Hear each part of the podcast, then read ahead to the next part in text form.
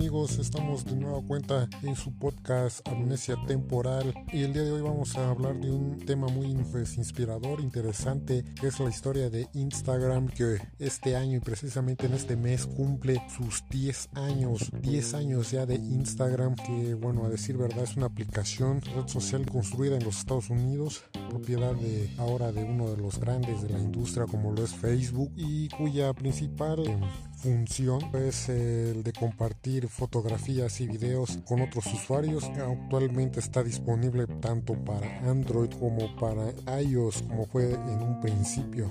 Y empezado ya a hacer una plataforma también ya para eh, lo que es Windows a través de la web, pero es muy limitada todavía. Las grandes funcionalidades están a través de su aplicación móvil. ¿Quién y qué fue lo que sucedió? Bueno, esta aplicación fue creada por Kevin Systrom, eh, un ingeniero de origen norteamericano. Es egresado de la escuela de Stanford, de la Universidad de Stanford, y fue empleado de Google, mismo, que, mismo empleo que le dio mucha experiencia en el ámbito empresarial. Y también eh, su cofundador fue Mike Krieger. Él es de origen brasileño y también es estudiante de, de Stanford.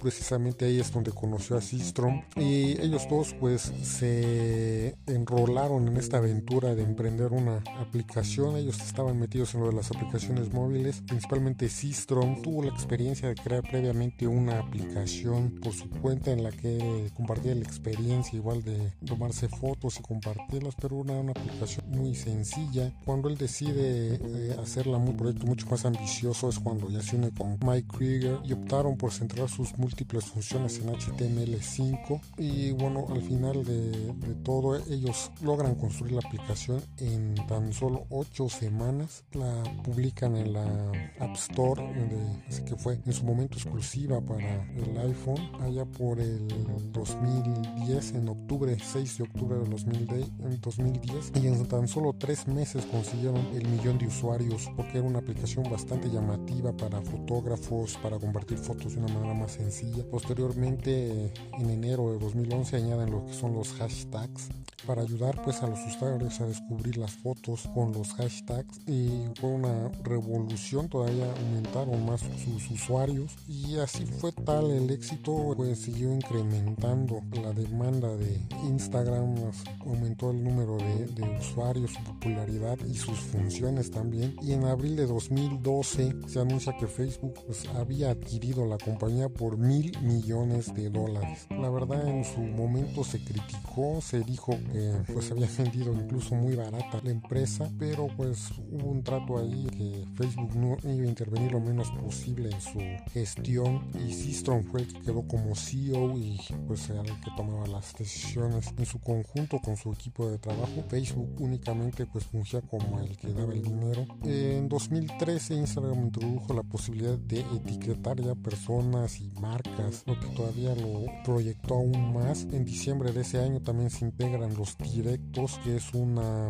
forma de, enviar mensajes directos y privados con fotografías o videos, precisamente como son los mensajes de Facebook. También se lanza en 2015 ya lo que es la posibilidad de incorporar publicidad y esto pues en cierta forma fue muy criticado también por lo mismo que ya se empezaba a la influencia de Facebook. En 2016 eh, se añade la posibilidad de subir ya videos y fotos cuya duración esté limitada a las llamadas stories o historias. Esta, estas publicaciones pueden ser acompañadas de filtros, stickers, diversas funciones, música, este, boomerang, directos, super Y de hecho fue muy criticado este asunto porque prácticamente era una copia de lo que venía siendo la competencia y una de las aplicaciones y redes sociales que estaba creciendo en ese momento, en 2016-2015, que era Snapchat. Snapchat tenía una función muy parecida. Precisamente ahí es donde Instagram incluye esta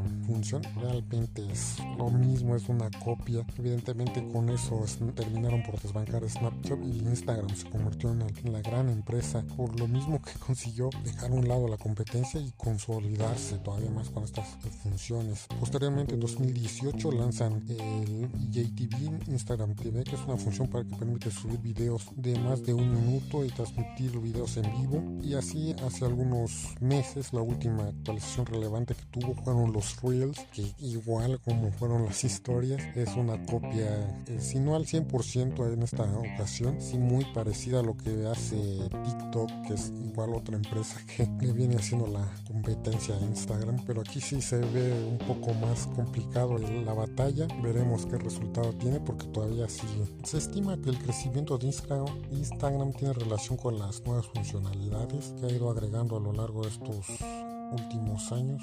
su última actualización con Instagram Shopping eh, permite etiquetar hasta 5 productos ¿no? en una especie de carrusel y se pueden hacer publicaciones en el feed como, una, como las historias. De esta manera una marca puede mostrar sus productos y precios y, y dirigirse a las personas para que concreten una compra. Así como estas funciones proyectan a Instagram como la principal plataforma para el e-commerce en los próximos años y de ahí vendrá también un crecimiento muy importante en países tanto de Europa como de Latinoamérica. Por el momento es considerada ya una de las aplicaciones más influyentes que ha ido cambiando. Si nos damos cuenta en su funcionalidad inicial, ha ido cambiando mucho, pero también habla mucho de los fundadores. Eh, este señor Kevin Systrom es una persona que en sus inicios, como lo comentamos, él inició con Google, trabajando en Google y más que nada él tuvo la oportunidad al ser egresado de Stanford de poder seguir a cualquier empresa de tecnología en, Silicon Valley le, paga, le pagara una excelente cantidad de dinero. Sin embargo, él optó por irse por una cantidad no tan significativa, pero sí en una empresa donde él aprendiera y creciera principalmente en, el ámbito personal y profesional, porque es lo que también él consideró y, en Google lo tuvo por las mismas prácticas, por las mismas este, políticas que maneja Google, por la misma forma de trabajar de la empresa. Él aprendió demasiado, tanto en lo profesional como en lo personal, conoció gente, conoció gente del medio que le pudo apoyar pues en su empresa que estaba haciendo en Instagram con, con su amigo Kevin Krager. Entonces una lección que nos dejó de los fundadores de Instagram es que debemos de hacer muchas veces ese sacrificio de buscar no el dinero, no el, beneficio económico, sino el crecimiento personal y profesional. Muchas veces no lo consideramos, pero también es creo lo más importante para poder triunfar. Y el segundo aspecto es que este señor también, como les mencioné antes de Instagram, tuvo otras aplicaciones, estuvo desarrollando otras aplicaciones que pues no tuvieron éxito, pero sin embargo le abrieron los ojos a él para darse cuenta de qué tecnologías usar,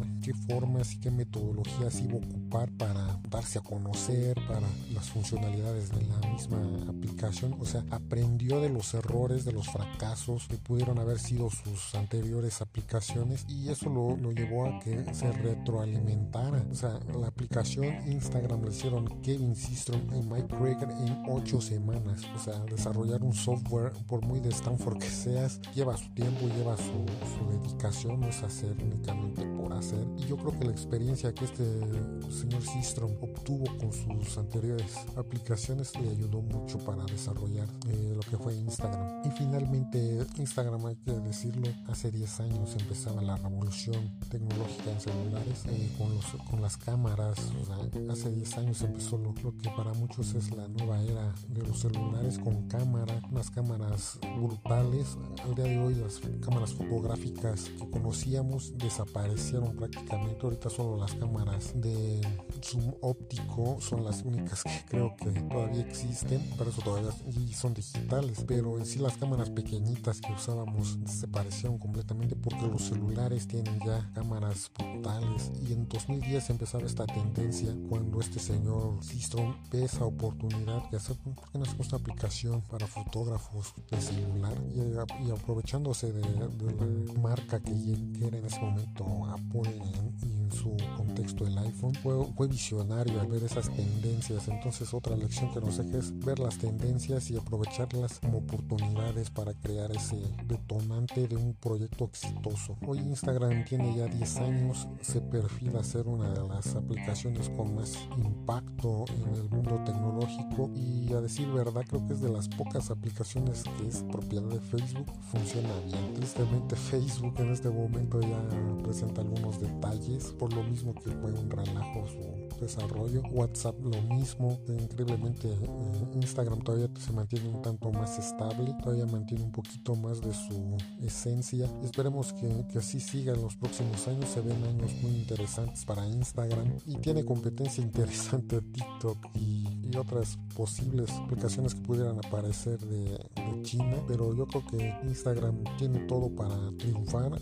Veremos ahorita en las, en las ventas con el Instagram Shopping y con Instagram Reels qué resultados obtienen con la integración también de los mensajes. Entonces vienen cosas interesantes para, para Instagram que van a ser yo creo muy muy eh, llamativas en los próximos años en la tecnología. Bueno, nosotros nos despedimos. Yo soy Charlie Des. Esto fue su podcast Amnesia Temporal y gracias a todos los que nos han este, estado comunicándose y síganos en, en redes sociales, en Facebook, en Twitter, en todas las plataformas, en Spotify, en Overcast, en Google Podcast, Apple Podcast, en todas ellas. Y bueno, esto fue todo. Gracias. Hasta la próxima.